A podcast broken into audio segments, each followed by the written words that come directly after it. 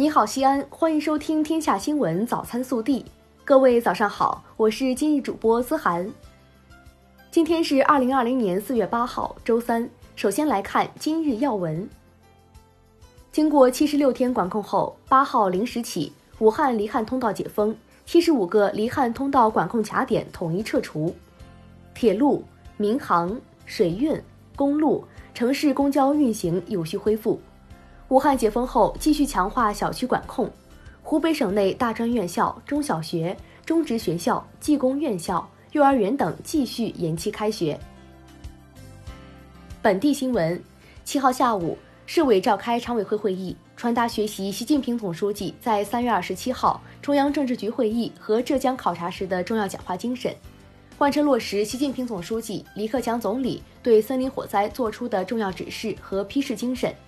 传达学习全国全省宣传部长会议、统战部长会议、网信办主任会议精神，研究部署疫情防控、森林防火、春季开学重点项目等工作。省委常委、市委书记王浩主持并讲话。七号，记者从陕西省发改委获悉，我省推动黄河流域生态保护和高质量发展二零二零年工作要点印发实施，将通过五方面二十二项重点推动黄河流域生态质量发展。包括造林二百八十万亩，完成关中地区散煤治理，大力发展三个经济，讲好黄河故事等。日前，省民政厅召开脱贫攻坚兜底保障工作周调度视频会议，根据要求，五月底前确保将符合条件的未脱贫人口等贫困群众全部纳入社会救助兜底保障范围。日前，国务院学位委员会正式公布了2019年动态调整撤销和增列的学位授权点名单和2019年学位授权自主审核单位撤销和增列的学位授权点名单。陕西七所高校新增三个博士学位授权点，七个硕士学位授权点，涉及药学、口腔医学、化学工程与技术、食品科学与工程、柔性电子等学科和专业。七号，记者从市发改委获悉，西安市发改委开发上线了三个经济支持政策企业申报系统，企业可进入西安市发展和改革委员会官方网站，详细了解我市三个经济相关支持政策，同时进行线上申报。七号，记者查询国家空气质量发布平台获悉，截至四月六号，我市已连续收获十一个蓝天。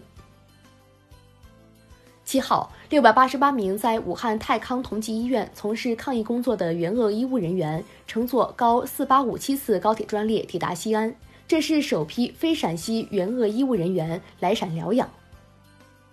六号，西南二环立交工程唐延路至南二环段南服实现通车放行，本次通车可将唐延路向南二环、西二环通行车辆实现分流，可有效缓解西南二环立交交通拥堵。因施工原因，我市十一路公交即日起至六月三十号将临时绕行，临时取消枣园刘村、坊东街坊科路口、坊正街坊科路口、坊正街坊三路口四个站点，请市民出行多加注意。七号，记者从省市场监管局获悉，为进一步打击市场监管领域电信网络新型违法犯罪行为，省市场监管局日前下发通知。从即日起到二零二零年十二月底，在全省部署开展打击治理防范电信网络新型违法犯罪攻坚行动。国内新闻，国务院总理李克强七号主持召开国务院常务会议，推出增设跨境电子商务综合试验区、支持加工贸易、广交会网上举办等系列举措，积极应对疫情影响，努力稳住外贸外资基本盘。决定延续实施普惠金融和小额贷款公司部分税收支持政策。七号，外交部例行记者会上，外交部发言人赵立坚回应中国排外情绪上升言论，中方反对一切形式的歧视与偏见。我们没有因为谁是外国公民就增加额外的防疫措施，当然，我们也不会因为谁是外国公民就减少或放松相关防疫规定。所有在华外国人都应严格遵守《中华人民共和国传染病防治法》等相关法律和各地疫情防控的相关规定。受新冠肺炎疫情影响，多个国家和地区出于粮食安全考虑，开始限制本国粮食出口，这引发了全球关于粮食危机的担忧。近日，袁隆平院士表示，中国完全有实现粮食生产自给自足的能力，不会出现粮荒，希望大家不要担心。记者七号从民政部获悉，民政部近日对各地提出指导意见，要求各地及时调整完善疫情防控策略，有序恢复养老服务秩序。七号，中国民用航空局、中华人民共和国海关总署联合发布公告，自四月八号起，从意大利。美国、西班牙等二十六个国家已购买回国机票的中国籍旅客需要提前填报防疫健康信息，旅客未按要求填报的将无法登机，填报虚假信息将导致行程受阻，并需承担相应法律责任。